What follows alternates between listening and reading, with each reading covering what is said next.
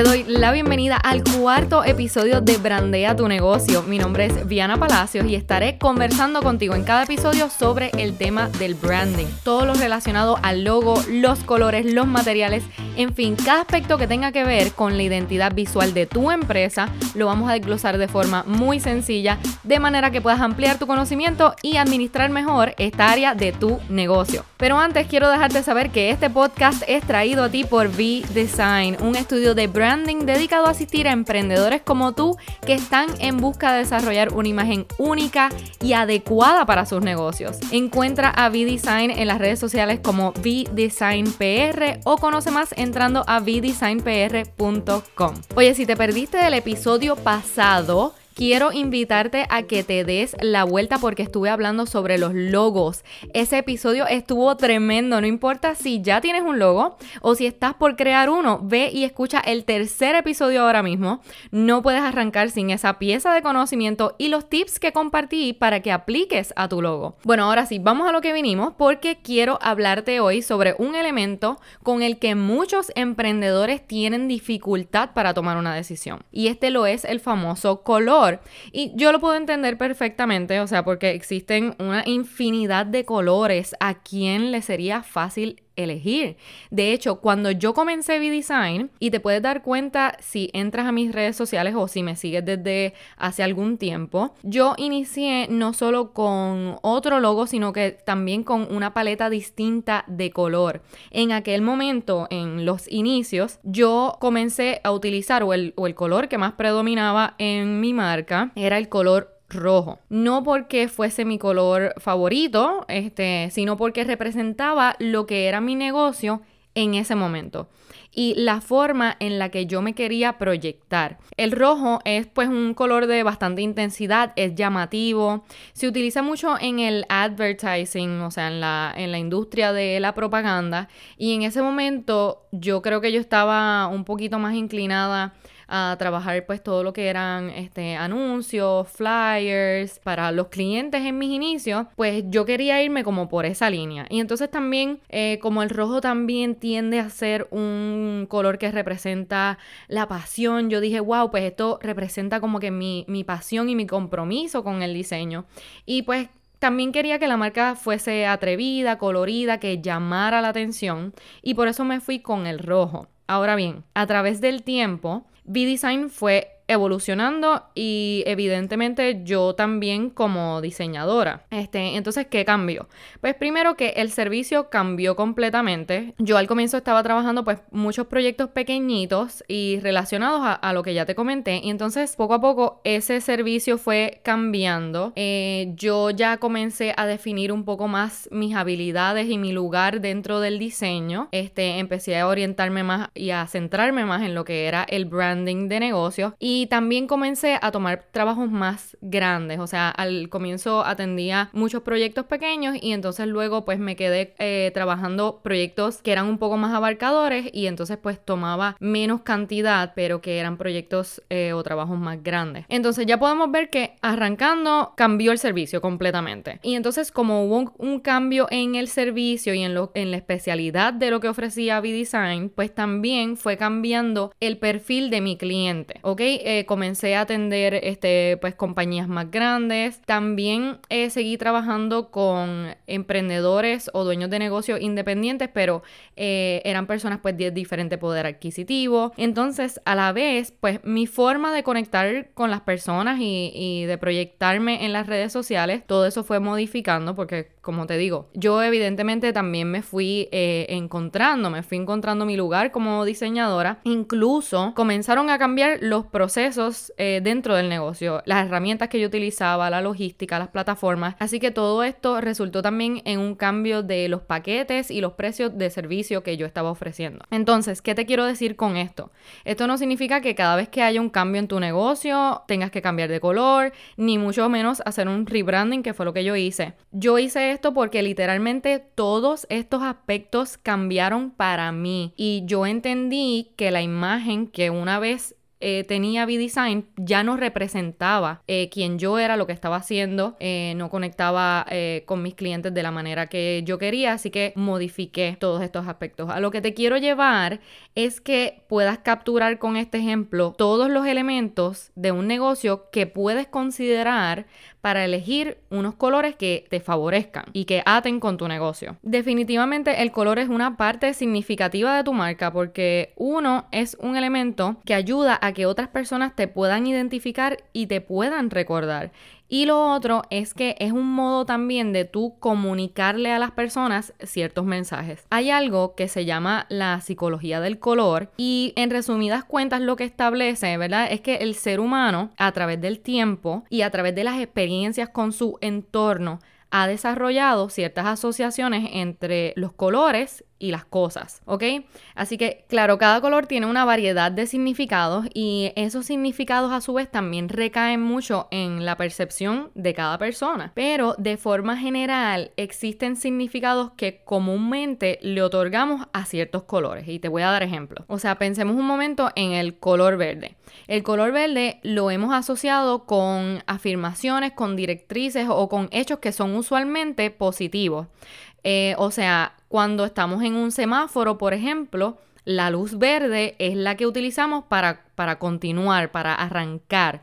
O cuando representamos una ganancia monetaria, un ingreso, o cuando queremos representar que algo aumenta, usualmente si lo queremos representar de una forma visual, digamos que estamos dando una presentación, es común que utilicemos el color verde para mostrar o para comunicar esos aumentos o esas cosas positivas. Ahora bien, por el contrario, te fijarás, no sé si has pensado en esto, pero esto es algo que vemos todos los días. Para las emergencias, para las alertas, los hechos que son alarmantes o negativos están asociados entonces con el color rojo el rótulo de pare o no pase. O cuando queremos representar, contrario a lo que te mencioné ahorita, pues una pérdida monetaria o una disminución. Este, pues eso usualmente si lo ponemos de forma visual, nosotros tendemos a utilizar el color rojo para hacer esas representaciones.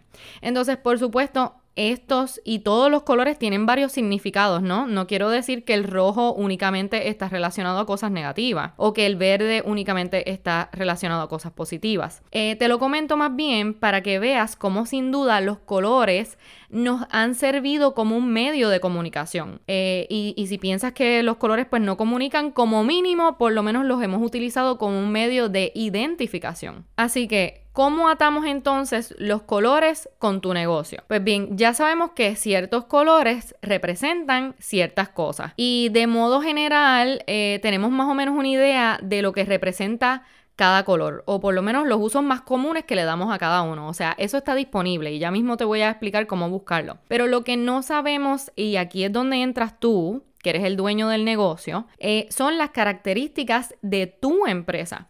Necesitamos conocer lo que tú quieres comunicar como negocio para entonces determinar qué colores son los que van a hacer eso por ti.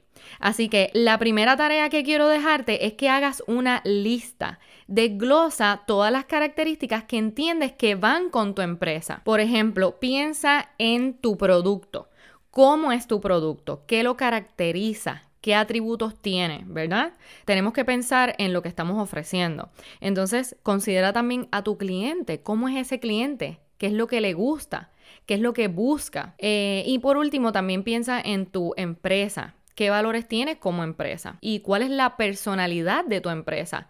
¿Es, jocosa o es un poco más seria? Tienes que considerar todos estos elementos, ¿verdad? Lo que estás ofreciendo al cliente, que es el que quieres atraer y al que le vas a hablar, y también la personalidad de tu empresa y cómo quieres que ella se represente. Algunos ejemplos que te puedo dar que puedes incluir en, esta lista, obviamente, si atan con tu empresa, pues eh, escribe adjetivo, eh, rápido, amigable, este, vegano, económico, lujoso o femenino. Escribe todos los adjetivos que representen los atributos que tiene tu negocio, que representen o que aten con tu cliente y por supuesto que muestren la personalidad de tu negocio. Luego lo que vas a hacer con esta lista es sentarte a investigar qué colores entonces están relacionados con esos atributos que tú has desglosado.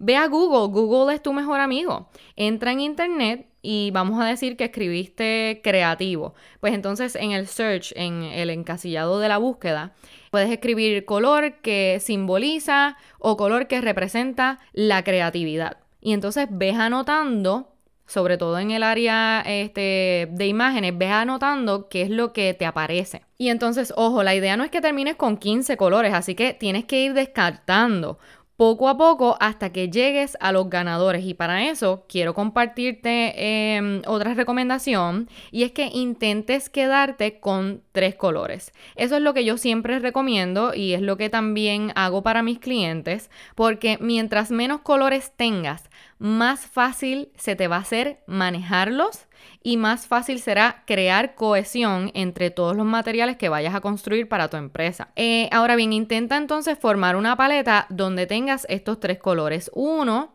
que va a ser el color principal, que va a ser por el cual las personas te van a reconocer y muy probablemente el color que vaya a tener tu logo. Eh, un segundo color que te sirva como acento para acompañar a, este primer color, que el acento probablemente no lo uses tanto, pero sí te sirve para decorar.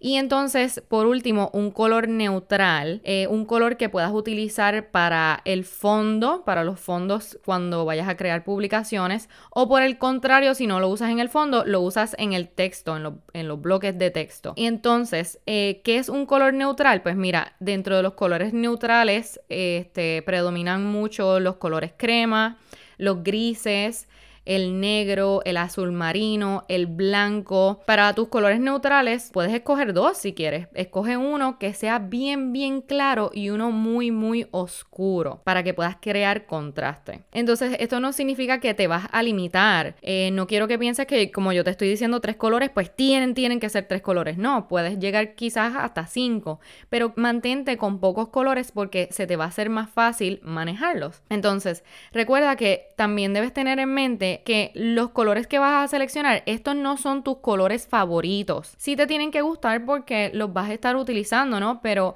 ese no es el enfoque lo que debes seleccionar son los colores que le favorecen a tu negocio, eh, considerando los atributos y tu cliente ideal.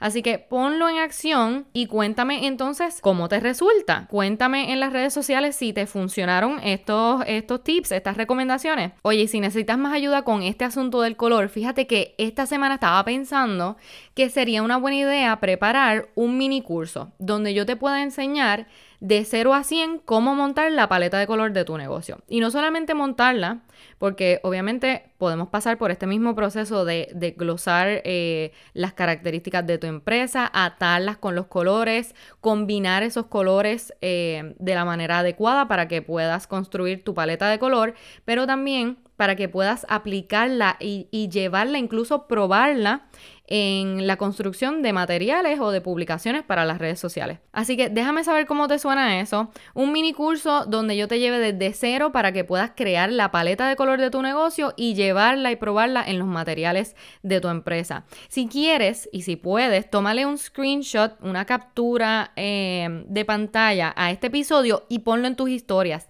Taguéame y ahí me dejas saber si quiero el curso. O envíame un mensaje por Instagram o a info brandeatunegocio.com. De todos modos, en las notas de este episodio encontrarás varios medios para ponerte en contacto conmigo. Si encuentras valor en este episodio, compártelo con otros emprendedores, ponlo en tus redes sociales y recuerda dejarme un review en iTunes. Con tu opinión puedes motivar a que más emprendedores se animen y le den una oportunidad a este podcast. Dame una ayudita con tu testimonio y si no eres de escribir, pues mira, con poner cinco estrellitas es más que suficiente. Se aprecia en grande.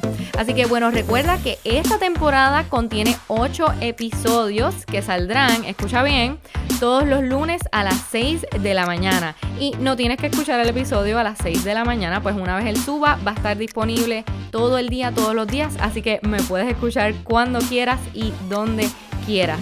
Recuerda que tenemos una cita entonces esta próxima semana aquí en tu nuevo podcast favorito para emprendedores, Brandea tu negocio. Para ti, yo soy Vi. Hasta la próxima.